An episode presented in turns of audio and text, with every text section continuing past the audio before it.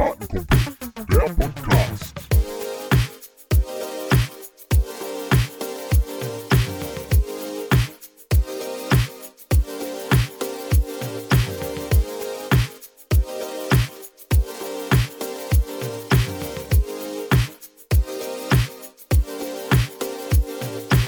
Herzlich willkommen, liebe Kartenkumpel, zu unserem Podcast, die WAV Jugendschiedsrichterin wieder zurück. Und mir gegenüber sitzt endlich wieder Hendrik Völker mit seiner süßen rosa Mütze. Hi Hendrik. Hi Philipp, ähm, ja, äh, es wird mal wieder Zeit für Kartenkumpel, der Podcast und äh, ich freue mich, dass wir uns sehen.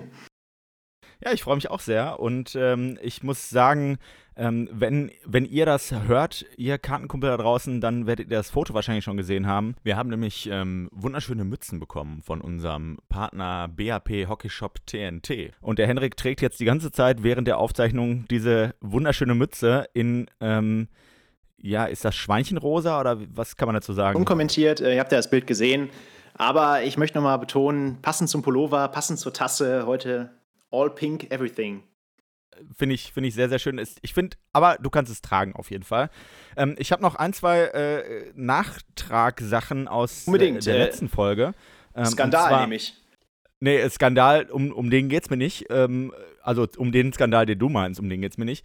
Es geht mir nämlich hauptsächlich darum, dass du deine kaputten Trinkgläser ins Altglas wirfst, Henrik. Und da möchte ich mal ganz kurz drauf eingehen. Es wurde von einer aufmerksamen Hörerin, vielleicht war es meine Mutter, aber äh, von einer aufmerksamen Hörerin wurde mir mitgeteilt, dass ähm, Trinkgläser kaputte nicht ins Altglas gehören. Und das habe ich natürlich einmal recherchiert.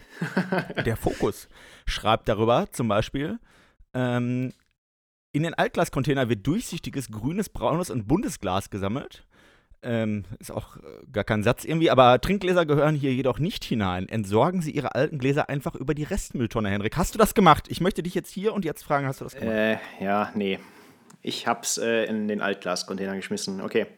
Ja, das, das finde ich äh, ein bisschen enttäuschend. Ja, okay. Jetzt, jetzt darfst du mit dem Quatsch, den du da vorbereitet hast, kannst du jetzt dann kommen. Ja, äh, das ist ja wohl ein Skandal. Ich hoffe, unseren äh, Hörern ist es letzte Woche aufgefallen, aber bei der Challenge, ähm, das ist ja ein Skandal, oder? Das ist ja ein Skandal. Ähm, der Philipp hat gar nicht gewonnen. Wir haben beide gleich viele genannt und letztendlich wäre es ein Unentschieden gewesen. Aber nein, Philipp hat den Sieg für sich beansprucht und ich bin da mit einem Minuspunkt rausgegangen. Und Das möchte ich mal gerade stellen. Stop the, stop the count, stop the count, stop the count, habe ich gesagt. Ich habe gesagt, stop the count und damit habe ich gewonnen. Das ist ganz einfach. Das funktioniert in der Politik auch so. Stop the count und dann ist gut. Ja, gut, wenn man, sich, wenn man da mal über den großen Teich guckt, nach Amerika sieht man das, aber bei uns gelten noch rechte, richtige Regeln, Demokratie und bei Kartenkumpel, der Podcast, ähm, steht es unentschieden, deswegen neuer Spielstand 3 zu 2. Stop the count. Ja. Ah, nee, ähm, dann, dann verliere ich ja, aber ich, ähm, ja, ich lasse es, lass es gelten und ich muss es auch zugeben, du hast genauso viele ähm, Vereine genannt wie ich auch und deshalb bin ich mit 3 zu 2. Ich führe ja immer noch und das werde ich heute dann wieder ausbauen. Ähm, damit bin ich deshalb äh, vollkommen zufrieden. Ich habe jetzt übrigens noch was anderes Spannendes gelesen. Und zwar, äh, und da wollte ich dich jetzt, Henrik, mal, du bist ja ähm, belesen und bewandert in vielen Dingen, wollte ich dich mal fragen. Ich habe nämlich gelesen, dass äh, es jetzt helfen soll gegen Corona, ähm, wenn man einfach regelmäßig gurgelt. Und da wollte ich dich mal kurz fragen, ob das mit Glühwein und Kinderpunsch auch funktioniert. Du weißt sowas doch bestimmt, oder?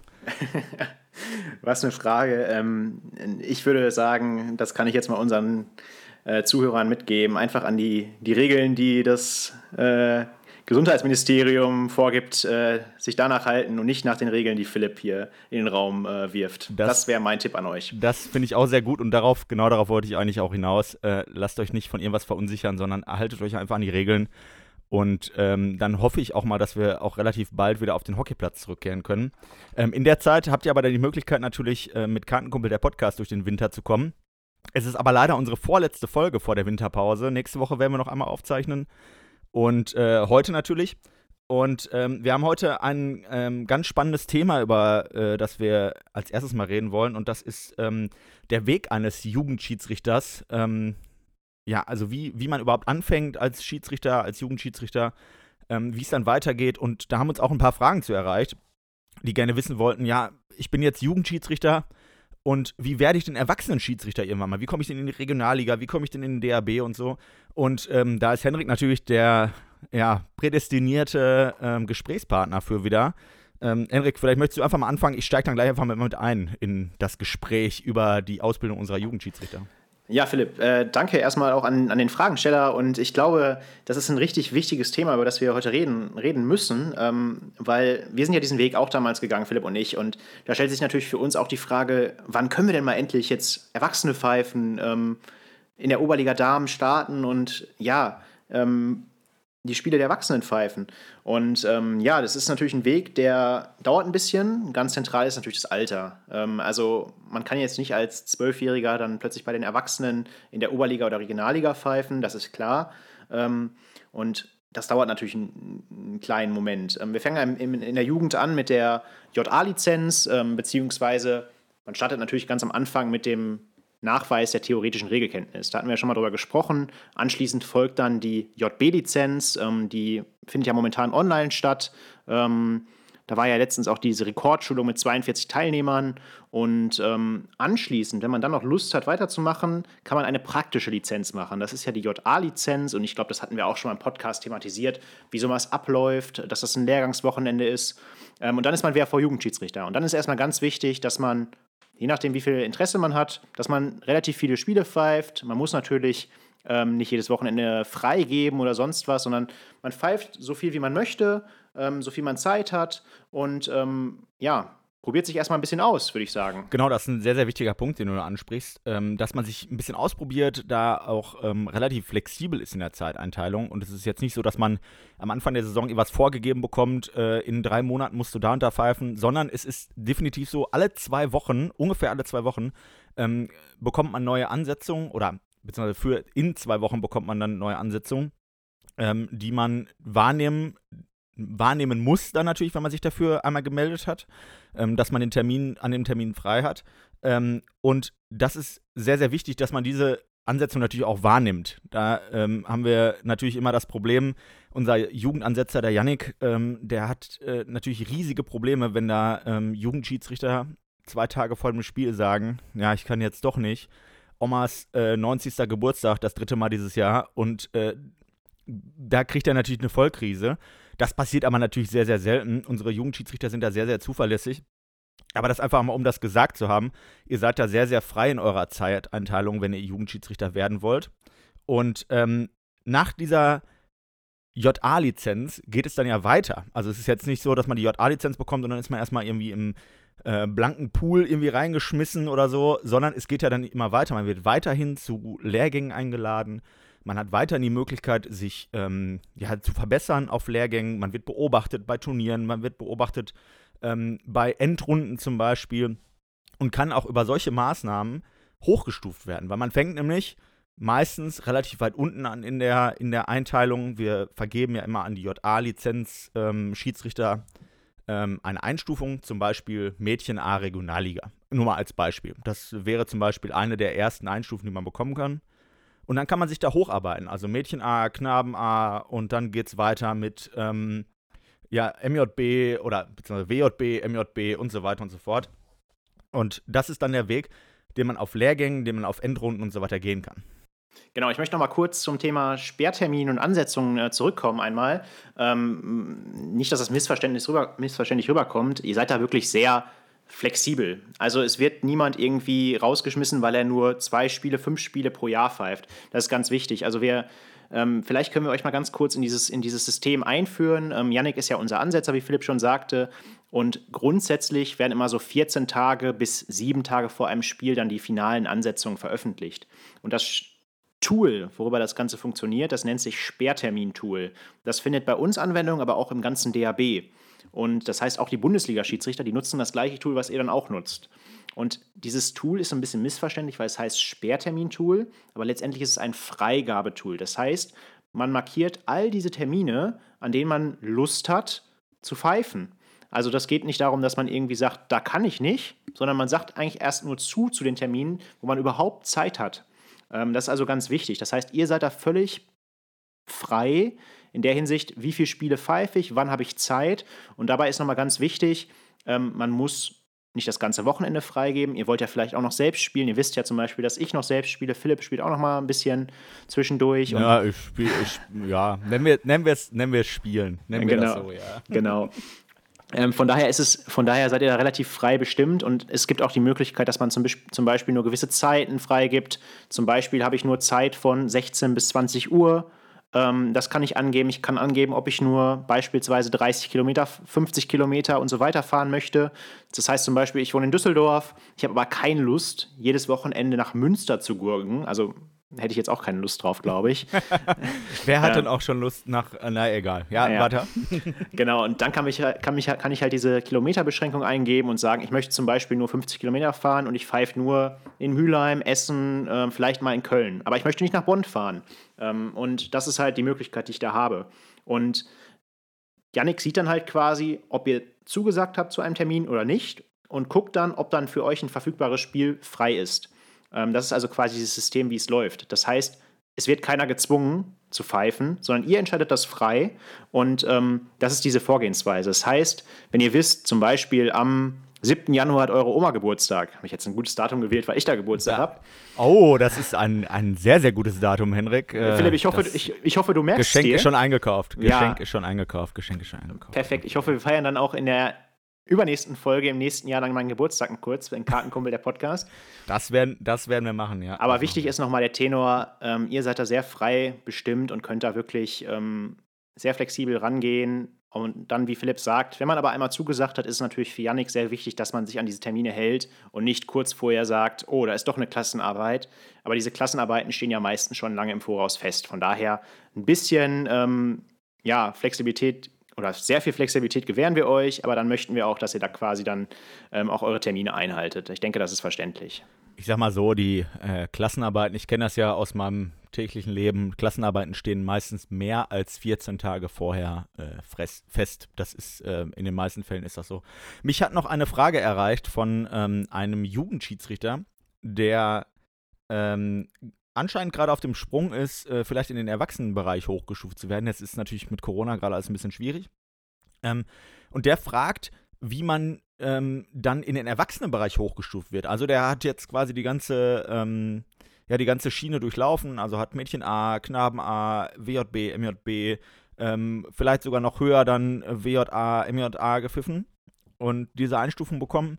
Und jetzt möchte der natürlich irgendwann, weil er dann auch 18 wird irgendwann bald mal, ähm, möchte dann natürlich auch Erwachsenen pfeifen. Und da ist jetzt der Punkt, äh, wo es auch für uns damals so ein bisschen ja, spannend wurde. Also muss ich für mich zumindest sagen. Also ich habe mir mit 16, 17, 18 ähm, habe ich immer gehofft, ja, jetzt, jetzt wird es langsam Zeit, dass ich auch mal hochgestuft werde in den Erwachsenenbereich, weil ich möchte jetzt auch mal Erwachsenenspiele pfeifen. Jugendspiele sind total toll, aber man möchte sich auch weiterentwickeln und auch mal ein Erwachsenenspiel pfeifen. Und bei mir war das damals so, dass ich dann auf einem Lehrgang hochgestuft wurde und dann die ersten Spiele in der Oberliga Damen pfeifen durfte. Wie war das bei dir, Henrik, damals? Ähm, ja, es war relativ ähnlich. Also klar, ich, ich teile das Gefühl total mit dir, weil ähm, man ist ja dann letztendlich auch mit 16 bis 18 auch schon Mitglied einer Herrenmannschaft oder einer Damenmannschaft. Und ähm, da ist es dann so, man trainiert mit denen, man spielt dann auch bei den Erwachsenen mit. Dann möchte man ja irgendwann auch die Gleichaltrigen oder seine Altersklasse auch pfeifen. Und ähm, bei mir war das damals relativ ähnlich. Man ist auf einem Jugendlehrgang und irgendwann bekommt man dann gesagt, okay, du pfeifst jetzt bis zur MJB. Das ist für uns meistens so, oder zur WJB, MJB, ähm, so ein Zeitpunkt, wo wir sagen, okay, dann gucken wir mal, ob es vielleicht für was Höheres reicht, für die Erwachsenen. Und ähm, wir können als, als Jugend-SRA dann die Empfehlung aussprechen an den Erwachsenen-SRA. Ähm, da ist ja der Vorsitzende Wolfgang Bettrey. Ähm, da können wir die Empfehlung aussprechen, dass wir diesen ähm, Schiedsrichter in den Erwachsenenbereich hochstufen würden. Und ähm, der Erwachsene-SRA guckt sich diesen Fall dann an und guckt dann, ist dieser Schiedsrichter geeignet, stuft ihn vielleicht hoch, aber lädt ihn auf jeden Fall ähm, zu einem Turnier ein, im Erwachsenenbereich, zu einem Lehrgang ein, wo er sich dann beweisen kann und auch zeigen kann, welche Altersklasse oder welche, was heißt Altersklasse, im Erwachsenenbereich gibt es keine Altersklasse, aber welche Einstufung ist dazu, ähm, ist für diesen Schiedsrichter geeignet. Genau, und das ist ähm, der, der Punkt. Ähm, da gibt es nicht nur die Möglichkeit, bei einem Lehrgang dann ähm, noch die Einstufung zu bekommen, sondern auch natürlich in der, in der aktuellen Liga. Da gibt es ein Beobachtungssystem, ähm, dass ähm, Schiedsrichterinnen und Schiedsrichter oft beobachtet werden oder gerade die neueren Schiedsrichterinnen und Schiedsrichter ähm, in der Liga mal beobachtet werden können durch erfahrene Schiedsrichter, durch Bundesliga-Schiedsrichter, durch Regionalliga-Schiedsrichter, äh, durch DRB-Nachwuchsschiedsrichter zum Beispiel, um dann ähm, eine Einstufung zu bekommen oder eine sichere Einstufung zu bekommen. Es gab auch durchaus schon mal Fälle, dass wir ähm, Schiedsrichterinnen und Schiedsrichter hochgestuft haben in den äh, Erwachsenenbereich. Und dann bei der ersten Lehrgang oder bei der ersten Beobachtung wurde klar, ja, die sind ähm, nicht nur Oberliga, Oberliga Damen-Schiedsrichter, sondern die müssen in die Oberliga Herren, die müssen in die Regionalliga Damen oder vielleicht sogar noch höher. Das ist durchaus auch schon mal passiert. Ähm, und genau dafür gibt es dann halt ein Beobachtungswesen, dafür gibt es Lehrgänge, die auch hoffentlich bald wieder stattfinden können, wenn dann Corona mal irgendwann nicht mehr so ein großes Thema ist. Ähm, jetzt haben wir aber natürlich das Thema DHB. Da ist ja dann der nächste Schritt für einen jungen Schiedsrichter. Also alle, die irgendwie Schiedsrichter werden wollen, die träumen vielleicht ja davon, mal als Bundesliga-Schiedsrichter auf dem Parkett zu stehen.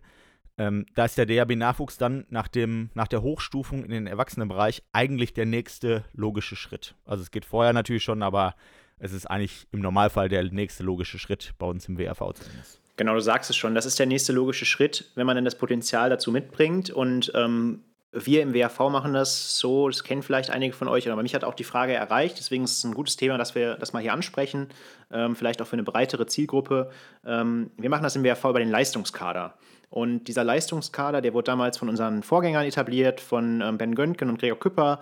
Und ähm, dort werden dann tendenziell Schiedsrichter eingeladen, ähm, die das Potenzial mitbringen, die Entwicklungspotenzial mitbringen, ähm, die schon gute Leistungen gezeigt haben, aber wo man auch sieht, das könnte was werden. Das könnte vielleicht für das ganz oben reichen, das könnte vielleicht für eine Bundesliga reichen, das könnte aber zumindest für den DAB-Nachwuchs reichen. Ähm, und dieser Leistungskader, der trifft sich tendenziell oder circa achtmal im Jahr, ähm, meistens ähm, freitags. Ähm, da haben wir meistens alle Zeit ähm, wenn man jetzt mal an so einen ganz normalen Alltag denkt, Corona gibt es nicht mehr, wir haben, sind alle geimpft oder zumindest haben wir die Pandemie besiegt, ähm, dann treffen wir uns freitags in der Sportschule in Wedau, an einem zentralen Ort in Duisburg. Ähm, wo jeder relativ gut hinkommt und bearbeiten viele Themen. Wir bearbeiten Hockey-Themen, wir bearbeiten auch Themen, die andere Dinge anbelangen, wie Kommunikation, ähm, Psychologie, ähm, alle Dinge, die uns als Schiedsrichter reifen lassen und die uns weiterbringen.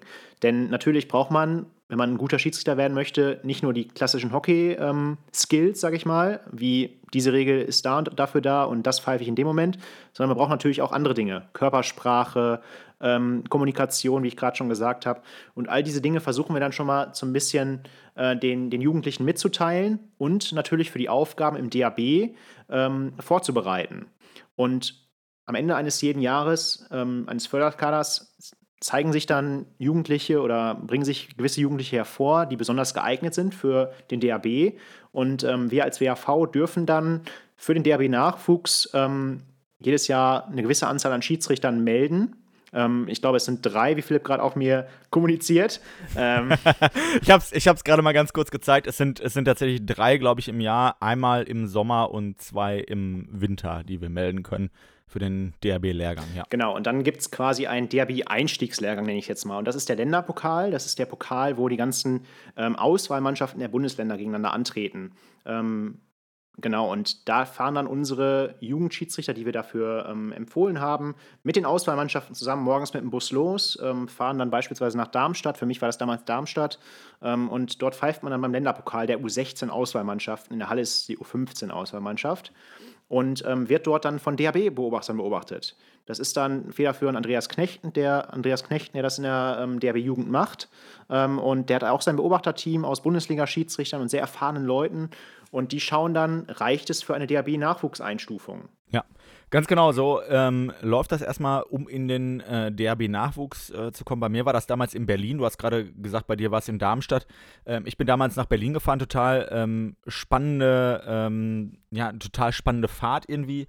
Ähm, und jetzt ist noch der Punkt, du hast es ja quasi durchlaufen, du bist ähm, in den DRB-Nachwuchs gekommen, damals in Darmstadt, und bist jetzt mittlerweile in der Bundesliga. Wie ist dieser Weg denn gelaufen überhaupt? Also da, umreiß das mal ganz kurz, damit wir, damit wir nicht ganz so viel ähm, Informationen jetzt haben, wie so ein Weg läuft, aber mal ganz, ganz kurz und knapp, wie ist dein Weg von Darmstadt bis in die Bundesliga gelaufen? Ja, man kann natürlich nicht so viel verraten, weil dieser Weg relativ individuell ist. Ähm, aber das Ganze ist erstmal so, wenn man DRB-Nachwuchsschiedsrichter ist, darf man die deutschen Meisterschaften in der Jugend pfeifen. Und das heißt, das ist natürlich ein Highlight für jeden Schiedsrichter. Und über zum Beispiel deutsche Meisterschaften in der Jugend kann man sich dann ähm, qualifizieren für höhere Maßnahmen. Das heißt, ich pfeife zum Beispiel erstmal eine Mädchen A, deutsche Meisterschaft, dann vielleicht die Knaben A, dann die WJB, dann die MJB. Und irgendwann ist es dann so weit, dass der DAB sagt, okay, wir schauen mal, ist er nicht vielleicht für die Bundesliga geeignet? Äh, bei mir war das dann nach der vierten deutschen Meisterschaft. Ich habe 2017 angefangen und bin dann 2019 in die Bundesliga hochgestuft worden. Das war nach einer MJB-Endrunde in Bad Kreuznach. Ja, ich glaube, es richtig, in Bad Kreuznach. Ähm, genau, und äh, da wird dann quasi gesagt, okay, wir schlagen nicht für die Bundesliga vor. Und das Ganze ähm, wird dann auch, wie damals dieser Schritt von WAV zu DRB Nachwuchs, wird das natürlich vom nächsthöheren Ressort bestätigt. Das macht dann der DAB SRA, Vorsitzender Peter von Reth. Und dieser bestätigt dann quasi, ob diese Einstufung angenommen wird. Ähm, und dann ist man Teil der Bundesligamannschaft. Ja, also es klingt jetzt so einfach, wie du es gerade so erzählt hast. Ähm, das ist natürlich für viele Jugendschiedsrichterinnen und Jugendschiedsrichter und für viele andere noch ein ganz langer Weg irgendwie zu gehen. Ähm, wir haben aber, um das so ein bisschen abzuschließen, ähm, auch noch eine Frage, die aus, dem, äh, aus der Community gekommen ist äh, bei Instagram. Ähm, die wurde uns gerade von unserer Redaktion zugespielt. Vielen Dank nochmal an die Redaktion ähm, bei dieser Gelegenheit. Und die Frage ist, wie wir denn Regeln lernen. Ähm, derjenige, der die Frage gestellt hat, als 14-Jähriger findet das relativ schwierig mit dem Regelheft. Also wenn man sich die Regeln irgendwie als PDF runterlädt oder als Heft kauft oder so, findet das relativ schwierig, das dann zu lernen. Ähm, Henrik, fang du doch einfach mal an. Wie lernst du denn Regeln? Ähm, ja, also ich hatte die Schwierigkeit natürlich am Anfang auch, ähm, aber das Ganze, also man kann ganz gut lernen mit dem äh, Schiedsrichter on Web Tool. Das ist dieses Tool, was ihr auch schon einige von euch aus der JB-Lizenz kennt. Ähm, und da kann man sich selbst Tests erstellen, aber auch alle Regelfragen im Dialog angucken. Das heißt, ich kann mir Suchbegriffe eingeben, zum Beispiel Strafecke, und bekomme dann alle Fragen zur Strafecke angezeigt. Und da kann man ganz gut üben. Da findet man nämlich alle Regelfragen, die jemals in einem Online-Regeltest abgefragt werden können. Ähm, und so kann, ja, ähm, Philipp lacht. Und äh, so habe ich dann damals auch äh, meine Regeln geübt. Und mittlerweile sitzen die natürlich ganz gut. Klar, wir sind ein Sport, da gibt es relativ viele Regeländerungen. Da muss man immer wieder nachholen und immer wieder sich verbessern, immer wieder Regeln wiederholen. Ähm, aber mein Weg ist nicht, jedes Mal das Regelheft zu lesen, sondern ich mache diese Online-Tests und das hilft mir total. Das geht mir ganz genauso. Also ähm, das, das Regelheft zu lesen, das habe ich vielleicht ein oder zweimal in, in den letzten zehn, elf Jahren gemacht dass ich mir das wirklich mal angeguckt habe, was steht denn wirklich da drin. Aber das meiste gelernt habe ich wirklich über ähm, dieses Regeltool, um da mal die Regeln ähm, ja in Fragestellungen, aktiven Fragestellungen irgendwie mitzubekommen. Aber es hilft natürlich auch, wenn man mit vielen Leuten spricht darüber. Das ist ein sehr, sehr wichtiger Punkt, glaube ich, dass man mit ähm, Schiedsrichterkollegen über die Regeln spricht. Wie legst du das denn aus oder wie hast du das denn verstanden? Und natürlich auch, ähm, die Möglichkeit hat, immer wieder Lehrgänge zu besuchen. Und auf Lehrgängen bekommt man natürlich auch immer die aktuelle Regelauslegung mit und bekommt auch immer Feedback dazu, ob die Regelauslegung, wie man das selber macht auf dem Platz, gerade die richtige ist oder ob das vielleicht doch ein bisschen an der aktuellen Auslegung vorbeigeht. Und ähm, deshalb wäre mein, mein ähm, Patentrezept, äh, dass man natürlich Schiedsrichter on Web ähm, da die Regeln sich anschaut, vielleicht auch mal in das Regelheft reinguckt. Das hat mir persönlich ein bisschen geholfen irgendwie ähm, zu Lehrgängen geht und ganz, ganz viel mit anderen Schiedsrichterinnen und Schiedsrichtern spricht, weil das teilweise auch helfen kann. Manchmal muss man natürlich vorsichtig sein, weil nicht alle natürlich die gleiche Regelauslegung haben und nicht alle die Regeln genauso verstanden haben, wie es eigentlich sein soll, vielleicht. Ne? Genau, Philipp, da gebe ich dir recht, äh, absolut recht. Ähm, Regelauslegung ist natürlich ein zentrales Thema und ich sehe gerade, da erreicht uns auch ähm, eine Frage der Online-Redaktion ähm, beziehungsweise eine Frage, die die Community gestellt hat. Gibt es denn noch Regeln oder Regelauslegungen, mit denen ihr als Schiri auch heute noch Probleme habt oder ist das irgendwann weg? Und wenn doch, warum? Ähm, und da, das Thema finde ich total zentral. Regelauslegung ist nämlich so ein großes Thema. Unser Sport, da gibt es häufig nicht schwarz und weiß. Da gibt es häufig auch einen Graubereich, eine Grauzone. Und ähm, deswegen sind so Regelauslegungen extrem wichtig. Ähm, auch in der Bundesliga wird viel diskutiert. Ähm, wir, wir sprechen über viele Themen und da sind für mich so zwei Themen zentral, ähm, über die dann gesprochen wird. Ich komme gerade aus einem Meeting äh, vom DAB, wo wir über gefährliches Spiel geredet haben. Da gibt es so viel, so viele ähm, Auslegungssachen. Was ist wirklich gefährlich, was ist nicht gefährlich?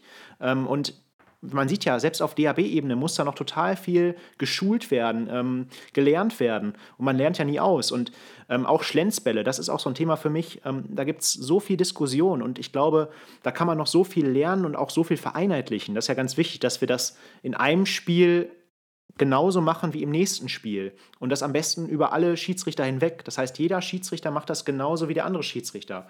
Und ähm, da haben wir noch eine Menge zu tun. Und ich glaube, das sind auch für mich so Themen, wo ich noch extrem viel, die Frage zielt ja auch so ein bisschen darauf ab, ähm, was wir noch lernen können. Und gerade solche Bereiche, Schlenzbälle, Gefährlichkeit, ich glaube, da können wir ähm, auch noch viel, viel dazulernen und vor allem vereinheitlichen zu unseren Kollegen. Das glaube ich nämlich auch, dass ähm, genau die beiden Punkte, die du jetzt gerade ansprichst, die hatte ich mir nämlich auch, ähm, ja, die hatte ich mir mich jetzt gerade, während du angefangen hast zu, zu reden, auch überlegt. Ähm, Schlenzbälle sind sehr, sehr wichtig. Da gibt es ganz, ganz viele Kollegen, die das irgendwie dann doch anders machen und in der Bundesliga wird es ein bisschen anders gemacht als im Verband und so. Und ähm, da habe ich auch manchmal meine Probleme mit, einfach weil ähm, es viele Kollegen dann anders machen und weil die Spieler es anders erwarten von uns, als wir es wirklich machen. Und natürlich gefährliches Spiel. International läuft es teilweise ganz anders, als es ähm, auf der Verbandsebene in der Regionalliga und in der Oberliga erwartet wird von uns. Und ich glaube, da haben wir Nachholbedarf. Und da fühle ich mich teilweise auch immer noch nicht ganz sicher in den Regelauslegungen, weil es eben so viel Diskussionsbedarf immer gibt. Also ich würde schon behaupten, dass ich sagen kann, alles klar, ich weiß, was was ich für mich als gefährliches Spiel definiere, aber ähm, das definieren ganz viele Leute ganz anders und ich glaube, da ist einfach ein, ein sehr, sehr großer ähm, Nachholbedarf. Ähm, wir haben jetzt gerade noch eine Frage aus der Community bekommen ähm, und die richtet sich direkt an Henrik und ähm, die Frage ist, Henrik, kannst du uns mehr aus dem DHB-Förderkader erzählen? Ähm, und diese Frage kam relativ oft, deshalb wäre das cool, wenn äh, du uns da einen kleinen Einblick ähm, geben könntest, wie es in diesem DAB-Förderkader, der Bundesliga-Förderkader quasi, äh, wie es da so abläuft. Erzähl doch mal. Ähm, ja, gerne. Ich, ich mag da jetzt gar nicht so viel zu erzählen, weil ähm, das Thema auch noch relativ neu ist und ähm, ja, das ganze Thema sich auch noch entwickeln muss. Ähm, es gibt jetzt einen neu geründeten Performance-Kader, wo ähm, einige DAB-Schiedsrichter Mitglied sind. Ähm, genau, und das sind circa 20 Schiedsrichter, die dort besonders gefördert werden, ähm, sich für höhere Aufgaben empfehlen können, ähm, aber auch einfach viel dazulernen sollen. Wie ich gerade schon sagte, ich komme gerade aus diesem Meeting. Ähm, wir haben gerade auch über Themen wie gefährliches Spiel geredet. Und das sind natürlich so Dinge, da lernt man nie aus, wie ich gerade schon sagte. Und ähm, in diesem Kader sind natürlich auch einige WRV-Schiedsrichter drin, ähm, die dann einen Paten bekommen ähm, und mit diesen Paten, das sind dann meistens Bundesliga- oder internationale Schiedsrichter, versucht man natürlich ähm, die Entwicklung eines äh, jeden Schiedsrichters voranzutreiben. Also man versucht selbst zu wachsen, ähm, selbst neue Themen zu bearbeiten, alte Themen aufzuarbeiten, ähm, ja, Kommunikation, Außendarstellung ähm, zu überarbeiten, ähm, um dann letztendlich auch ein besserer Schiedsrichter zu werden. Und ähm, genau, dieser Performance-Kader ist jetzt ein neues Projekt des DAB. Da wird sicherlich auch noch mal viel ähm, demnächst auf hockey.de zu lesen zu sein ähm, zu diesem Thema. Ähm, ich will da jetzt gar nicht so viel äh, vorwegnehmen. ist auf jeden Fall ein super spannendes Projekt. und ich bin gespannt, was die Zeit mit sich bringt und ja, was man da lernt. Äh, ist auf jeden Fall eine coole Sache, würde ich sagen. Also das klingt sehr viel nach äh, Entwicklungsarbeit, dass man versucht, sich selbst irgendwie weiterzuentwickeln, mit einem Paten zusammen weiterzuentwickeln. Ist natürlich jetzt auch wieder schwierig während, während Corona, ähm, sich da irgendwie sehr gut weiterzuentwickeln, weil man ja nicht pfeifen kann. Ähm, aber ich finde, das klingt sehr, sehr spannend ähm, und klingt auch nach klingt aber trotzdem auch nach sehr, sehr viel Arbeit, die du ähm, da vor dir hast. Äh, Henrik, du hast, glaube ich, noch eine Frage aus der Community bekommen gerade. Das ist richtig, genau. Und die Frage, ähm, du kannst dir fast schon denken, ging ja an dich ähm, oder geht an dich. Ähm, einer an dich, einer an mich. Ähm, so läuft das hier irgendwie häufig, habe ich das Gefühl. Ähm, unsere Online-Redaktion ist da.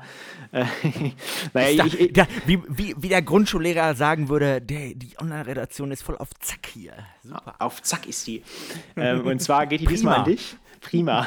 Klasse. Klasse. Hesselmärchen. Welche Hose trägst du zum Pfeifen? Gibt es da etwas Bestimmtes, worauf man generell achten sollte oder für, du für dich achtest? Und ich muss ein bisschen lachen bei dieser Frage. War da nicht irgendwas mit Hosengate und Philipp? Ja, also Hosengate würde ich gerne ähm, jetzt langsam begraben, weil ich das jetzt schon ein paar Mal gehört habe. Ähm, aber ich kann dazu gerne was sagen zu der Hose, die ich trage. Äh, es ist bestimmt vielen aufgefallen, dass die mir besonders gut steht, diese Hose, die ich trage.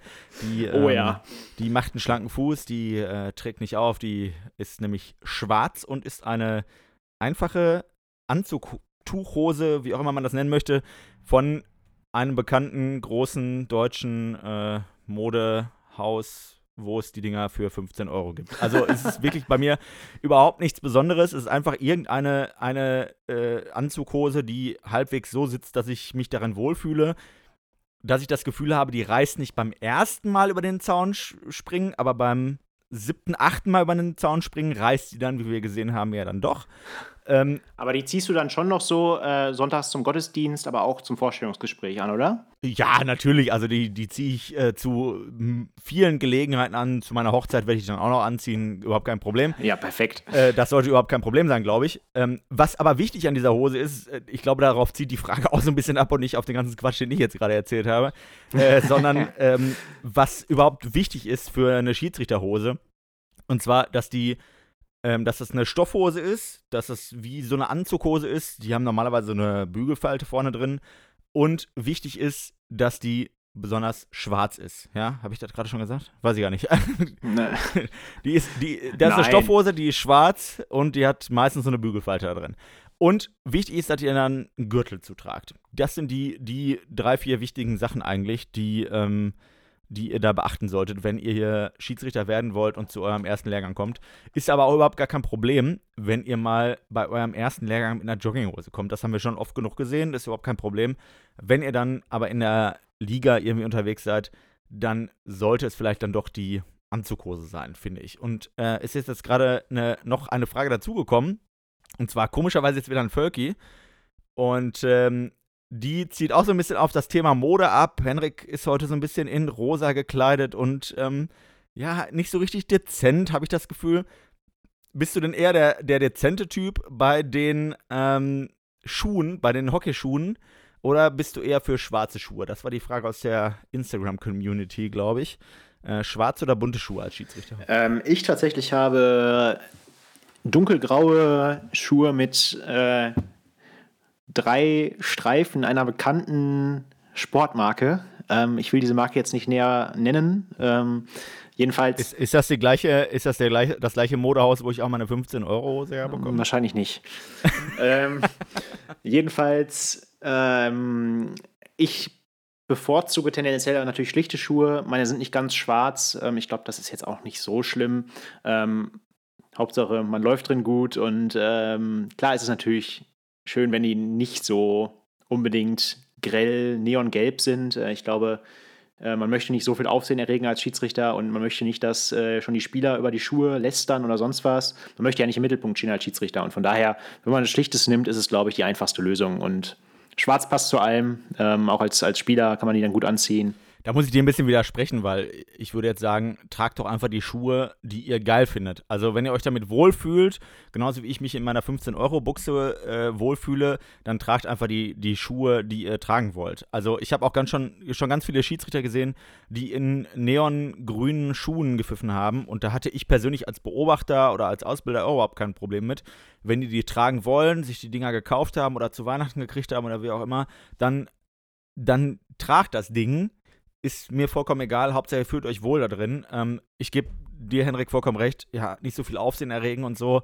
Ähm, aber ganz ehrlich, die Spieler tragen die Dinger auch. Das sind Hockeyschuhe und wir als Schiedsrichter können die Hockeyschuhe auch tragen, finde ich. Absolut. Also man sollte schon Hockeyschuhe tragen, wenn man sie hat und äh, man sollte da nicht zurückchecken. Ähm, aber klar, wenn man sich jetzt entscheidet, möchte ich das Modell, möchte ich das Modell, ich würde das Schwarze nehmen, aber ist nur meine persönliche Meinung. Ähm, äh, klar, also es ist völlig, völlig okay, wenn man äh, in Neongelb pfeift. Letztendlich kommt es ja auch auf die Leistung auf dem Platz an und nicht auf die Schuhfarbe. Das ist schon ganz richtig, wie du sagst. Ähm, das ist ja der, der Fokus und nicht äh, hat er jetzt schwarze oder hat er neongelbe Schuhe? Ganz genau. Sagt der Mann mit dem rosanen Pullover und der rosanen Mütze und der rosanen Tasse. Und wir haben noch eine. wir haben noch eine weitere Frage. Ich glaube, das ist auch die letzte Frage aus der Community, äh, wenn mich nicht alles täuscht, ähm, gerade bekommen. Und zwar ähm, geht die an uns beide. Welche Uhr sollte man zum Pfeifen nehmen? Das ist natürlich eine leicht nerdige Frage so, weil äh, jeder denkt, ja, nimm doch einfach irgendeine Stoppuhr. Henrik, was für eine Uhr hast du denn, du kleiner Uhren-Nerd? ähm, ganz wichtig, keine Handstoppuhr. Das ist schon mal ganz, ganz zentral. Äh, die ja, sollte man nämlich. Das, also ganz, ganz, ganz, ganz kurz, ganz kurz. Ein Hockeyschiedsrichter, der mit einer Stoppuhr in der Hand da langläuft, der hat für mich verloren. Der hat die Kon Karl Lagerfeld, der hat die Kontrolle über sein Leben verloren. Also ist wirklich alles vorbei. Tut mir leid. Das, das kann ich nicht ertragen, das geht nicht. Aber das ist, glaube ich, als, das sollten wir als Gesetz voraus, vorausschicken. Sieht, sieht man aber immer öfter. Zumindest in den unteren Ligen. Ähm, Na gut, nein, Das, äh, ja. Also wir erwarten, wenn man offizielle Spiele im WAV pfeift, dass man eine ähm, Uhr trägt, die man wirklich ums Handgelenk legen kann, eine ganz normale Armbanduhr.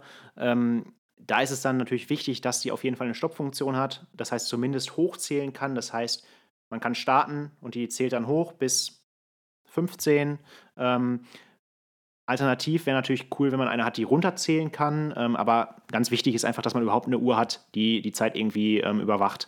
Ähm, letztendlich ist es völlig egal, was man da trägt. Ähm, ich kann jetzt auch kein Modell empfehlen. Ich weiß auch nicht mal, von welcher Marke meine Uhr ist. Ähm, das, es gibt sicherlich krasse Uhren, ähm, die eine Menge Geld kosten, die den Puls messen können und sonst was. Aber das ist überhaupt nicht wichtig. Und so eine Uhr habe ich auch überhaupt nicht. Es gibt jetzt viele Kollegen, die nutzen eine Apple Watch oder eine Smartwatch. Ähm, da ist nur dann ganz wichtig, dass man vielleicht WhatsApp, Instagram und äh, Tinder in der Zeit ausschaltet. Ähm, da man natürlich, äh, während ein Stockfall im Kreis kommt, nicht unbedingt das nächste Match äh, angezeigt bekommen möchte. ähm, aber sonst ist man da relativ frei, würde ich sagen. Was hast du denn für eine Uhr, Philipp? Ja, also ich habe ich hab, ähm, eine von den Uhren, die du gerade angesprochen hast, die ähm, teuer sind, die den Puls messen können und, ähm, und so weiter, die ich aber im Moment nicht wiederfinde. Das ist ein großes Problem für mich, weil ich die irgendwo, irgendwo abgelegt habe, aber ich finde sie nicht wieder und ich habe sie jetzt auch die letzten Wochen nicht gebraucht. Deshalb ich weiß nicht mehr, wo sie ist. Ich befürchte, es wird, ähm, wenn Hockey wieder startet, auf eine ganz, ganz günstige Stoppuhr bei mir hin, hinauslaufen, bis ich dann wieder meine richtige Uhr wieder gefunden habe. Aber das ist, ähm, das ist, glaube ich, eine ganz andere Geschichte, die können wir irgendwann anders nochmal erzählen. Ähm, obwohl, ich könnte, könnte sie auch jetzt erzählen, damit vielleicht irgendwer mir eine neue Uhr zum Geburtstag schenkt. Zu Weihnachten, zu Weihnachten. Ja, zu Weihnachten. Ja, Ja. erstmal erst mal Weihnachten. Ja, gut. Naja, ja, erstmal Weihnachten. Ähm, wir haben noch eine weitere Frage bekommen gerade aus der Redaktion, obwohl ich dachte, dass gleich schon äh, gut ist. Ich habe auch überhaupt gar keinen Überblick mehr über die Zeit gerade, weil es redet sich gerade alles so schön irgendwie. Ähm, und äh, die Frage ist an uns beide, welche unsere Lieblingsfarbe der Trikots ist. Es ist irgendwie so ein bisschen nerdy Talk heute hier. Ähm, Henrik, was ist denn deine Lieblingsfarbe? Deine ist Schweinchenrosa, befürchte ich. Äh, ah, nee, gibt's gar nicht. Pink gibt's nur. Ja, Aber das- was ist denn deine? Pink finde ich natürlich total toll. Ähm, es ist aber, also ich bin ja, wie ihr wisst, ähm, Borussia Dortmund-Fan und trotzdem ist meine Lieblingsfarbe blau. Ähm, ich finde das blaue Trikot einfach cool, ähm, ist so meine Lieblingsfarbe. Ich muss aber auch dazu sagen, also das ist von den klassischen Farben meine Lieblingsfarbe, von blau, gelb, orange. Ich finde allerdings die neuen Trikotfarben, ähm, finde ich auch richtig cool. Also haben wir noch grün, lila und pink. Muss ich sagen, trage ich gerne, finde ich cool. Ähm, und ja, Ja. 5 von 5 Sternen. Fünf, fünf von fünf Autoreifen für die äh, neuen Trikots, klasse. Ähm, ne, geht mir aber genauso. Ähm, die, äh, die alten Trikots fand ich, also ich habe, ich muss ganz ehrlich sagen, ich finde die alle in Ordnung. Also ich mache mir da gar nicht so große Gedanken drum. Ähm, ja, also welches Trikot ich da jetzt trage, das ist ein bisschen so wie mit den Schuhen. Ob ich jetzt leuchtend gelbe Schuhe anhab oder schwarze, das interessiert mich jetzt persönlich nicht so sehr. Ähm, ich hatte jetzt in diesem Jahr in Philadelphia bei diesem äh, Big Apple Cup, gab es da neue Trikots. Die letzten Jahre gab es immer so ein, so ein pinkes Trikot und dieses Jahr gab es so ein neongelb leuchtendes Trikot. Ja, haben sich einige dann darüber beschwert, oh, da ist so ein gelbes Trikot hier. Ja, das hat mich überhaupt nicht interessiert. Also mich persönlich tangiert das jetzt gar nicht so sehr, ob das jetzt gelb, grün, pink, was auch immer ist. Finde ich jetzt gar nicht so spannend. Ja, da hast du wahrscheinlich recht. Ähm, wie gesagt, es kommt auf die Leistung auf dem Platz an und dass man sich wohlfühlt und dann ist es auch egal, welche Farbe das Trikot, ähm, welche Farbe das Trikot hat. Letzte Frage, die mich gerade noch erreicht. Ähm, und zwar stelle ich dir die mal, Philipp. Was wollte Tommy mitten in der Nacht von den Kartenkumpels? Weckruf stellen, wie im Podcast schon mal erzählt? Ja, da muss man noch ein bisschen äh, Kontext schaffen. Ähm, der Tommy hat nämlich damals bei einem Jugendlehrgang, ich, ich habe mich da letzte, als wir das erzählt haben, habe ich mich auch im, in der Jahreszahl geirrt. Äh, das muss so 2012 gewesen sein oder so, glaube ich. Ähm, schätze ich mal. Ähm, da hat Tommy nachts ähm, als Ausbilder bei einem Lehrgang ähm, Weckruf, also Wake-up-Calls im Hotel für andere Ausbilder und für äh, Schiedsrichter gestellt. Ich war damals mit unserem geschätzten Kollegen Yannick Böck auf einem Zimmer und wir wurden dann nachts um, ja, weiß ich nicht, vier, halb fünf, ich, keine Ahnung, you name it, ähm, wurden wir aus dem Bett geschmissen mehrmals, weil wir dann geweckt wurden. Ähm, und ich weiß nicht ganz genau, was Tommy äh, jetzt von uns wollte, als er uns jetzt ein paar vor ein paar Tagen, hat er dich, glaube ich, auch angerufen, mich hat er auch angerufen. Ähm, mitten in der Nacht hat er uns angerufen. Ähm, ich habe nicht so richtig rausfinden können, was er wollte. Ich glaube aber, er war ähm, nicht alleine, sondern er war, glaube ich, mit einem äh, anderen von unseren Schiedsrichterkollegen unterwegs. Ähm, die werden wahrscheinlich ein oder zwei Cola Light getrunken haben. Ähm, in, Bestimmt. In, äh, in Gedanken an Laszlo Gardler. Ähm, ich glaube, äh, der Tommy ist auf die Idee gekommen, indem er mit Felix Diallo zu viel Zeit verbracht hat. Felix, äh, Tommy, ja, Shoutout an euch. Danke für den, ja, für die unvollendete Nacht in dem Fall. Ähm, ja, mehr kann ich dazu gar nicht sagen. Jetzt kommt aber gerade eine Challenge rein und dann ähm, müssen wir auch langsam ein bisschen fertig werden hier im Podcast, weil sonst wird es wieder viel zu lang und ähm, das äh, macht unsere Listenerzahl natürlich nicht besser.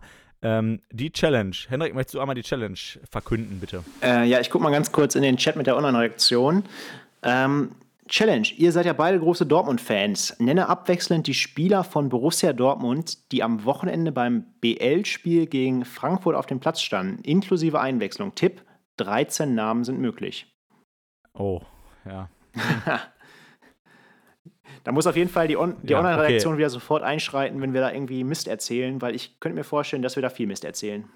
Das, das glaube ich, befürchte ich nämlich auch. Ähm, ja, okay. Wer darf denn anfangen? Äh, diesmal würde ich dann anfangen. Ja, ist okay. Ähm, ich würde Haaland nennen. ich, ich sag, das ist falsch. Der ist verletzt, mein Junge. Ach, scheiße, nein! Nein, nein, nein, nein, nein.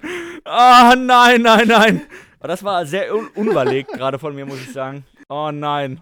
Das habe ich, jetzt habe ich es richtig. Jetzt, jetzt muss Hendrik aber trotzdem noch einen Namen nennen, um, äh, um es richtig zu machen. Aber das wird er, glaube ich, hinkriegen. Scheiße. Da, da, ich das, da ich das Spiel gesehen habe. Ähm ich habe es nämlich nicht. Ich habe ich hab die letzten Wochen überhaupt nichts verfolgt, was mit, mit Fußball zu tun hatte. Ich, ich war vollkommen raus. Ich habe einfach gesagt, ja, der wird doch schon gespielt haben, ne? Gar kein Problem. Genial. Aber Philipp, ich sag dir, den Jahrtausendstürmer des BVB, äh, das Talent, ähm, das 16-jährige Talent, Yusufa Mukoko. Merkt ihr diesen Namen? Ähm, ja, ich kenne ich kenn den Namen ja auch, aber ich habe jetzt gedacht, ich nehme den. Der, der erste, der mir eingefallen ist, war jetzt der im Moment in den letzten Wochen. Ja, und Henrik, ich. Ähm, Du brauchst nicht Stop the Count sagen, du gewinnst. Es steht. Yes!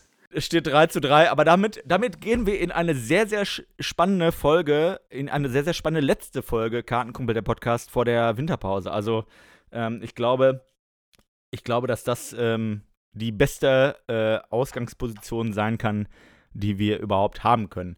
Ähm, Jetzt für euch Kartenkumpel da draußen haben wir aber noch eine Kleinigkeit vorbereitet. Und zwar, bevor wir uns äh, verabschieden, äh, mit der vorletzten Folge in diesem Jahr gibt es noch eine Gewinnspielfrage. Ihr könnt nämlich was gewinnen bei uns. Ähm, das ist ungewöhnlich, aber trotzdem schön.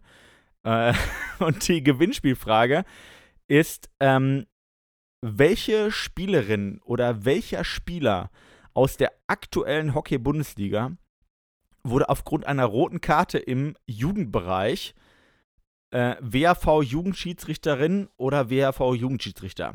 Der Einsendeschluss für die, ähm, für die richtige Antwort ist der, 15, äh, ist der 16. Dezember um 15 Uhr. 16. Dezember 15 Uhr. Ähm, über Instagram, Facebook oder E-Mail. Ähm, auf Instagram heißen wir WHV Jugendschiedsrichter. Ähm, auf Facebook WHV-Jugendschiedsrichterinnen und äh, per E-Mail an nachwuchs.wav-sra.de könnt ihr die richtige Antwort auch senden. Ähm, Probiert es einfach mal. Es gibt einen richtig coolen Preis zu gewinnen. Das kann ich, glaube ich, schon mal verraten. Ähm, Henrik, möchtest du den Preis schon äh, pitchen oder ist das noch geheim gerade? Ja, ich glaube, die Spannung ist groß, aber ich glaube, wir pitchen mal den Preis. Ähm, zu gewinnen gibt es wenn ihr den richtigen, die richtige Antwort nennt, beziehungsweise nicht für jeden, sondern wir losen natürlich bei mehreren richtigen Antworten dann einen Gewinner aus. Ähm, wenn ihr die Frage beantworten könnt, ähm, welcher aktuelle Bundesliga Spieler oder welche aktuelle Bundesligaspielerin diese rote Karte bekommen hat und deswegen Jugendschiedsrichter werden musste, wie Philipp gerade gesagt hat, könnt ihr Folgendes gewinnen. Und zwar ähm, eine DVD, nämlich Fuck You Goethe. Äh, die schicken wir euch dann zu und zusätzlich legen wir noch einen drauf, obendrauf, nämlich einen Fanschal vom HC Rotterdam. Das wolltet ihr doch bestimmt schon immer mal gewinnen. Und deswegen macht alle zahlreich bei diesem Gewinnspiel mit. Haut einfach irgendwelche Namen raus, die ihr für realistisch haltet und schickt uns die zu. Und vielleicht ist ja der richtige Name dabei, falls ihr es nicht wisst. Und wenn ihr es wisst, sind die Chancen natürlich umso größer. Ich muss sagen, ich mu wollte schon immer mal eine DVD von Fuck You Goethe gewinnen, vor allem ähm, weil DVDs sehr en vogue sind im Moment. Ähm, ungefähr genauso gerne, wie ich auch schon mal eine DVD von äh, der Kaufhauskopf gewinnen wollte. Ähm, das sind ungefähr Träume meines Lebens. Aber der Schal von Rotterdam, den finde ich ziemlich, den finde ich ziemlich cool. Ähm, also schreibt äh, ihr Kartenkumpel da draußen, schreibt einfach eine Mail oder eine Nachricht über Instagram oder Facebook und beantwortet uns die Frage, welcher Spieler aus der aktuellen Hockey-Bundesliga ähm, oder Spielerin aus der aktuellen Hockey-Bundesliga äh, mal eine rote Karte bekommen hat und deshalb WAV-Jugendschiedsrichterin oder WAV-Jugendschiedsrichter geworden ist. Das ist ähm, die Frage, die wir an euch haben. Und ähm, Henrik, sag mal, als allerletzte Frage an dich habe ich noch was vorbereitet. Wie viel Bock hast du im Moment auf Hockey?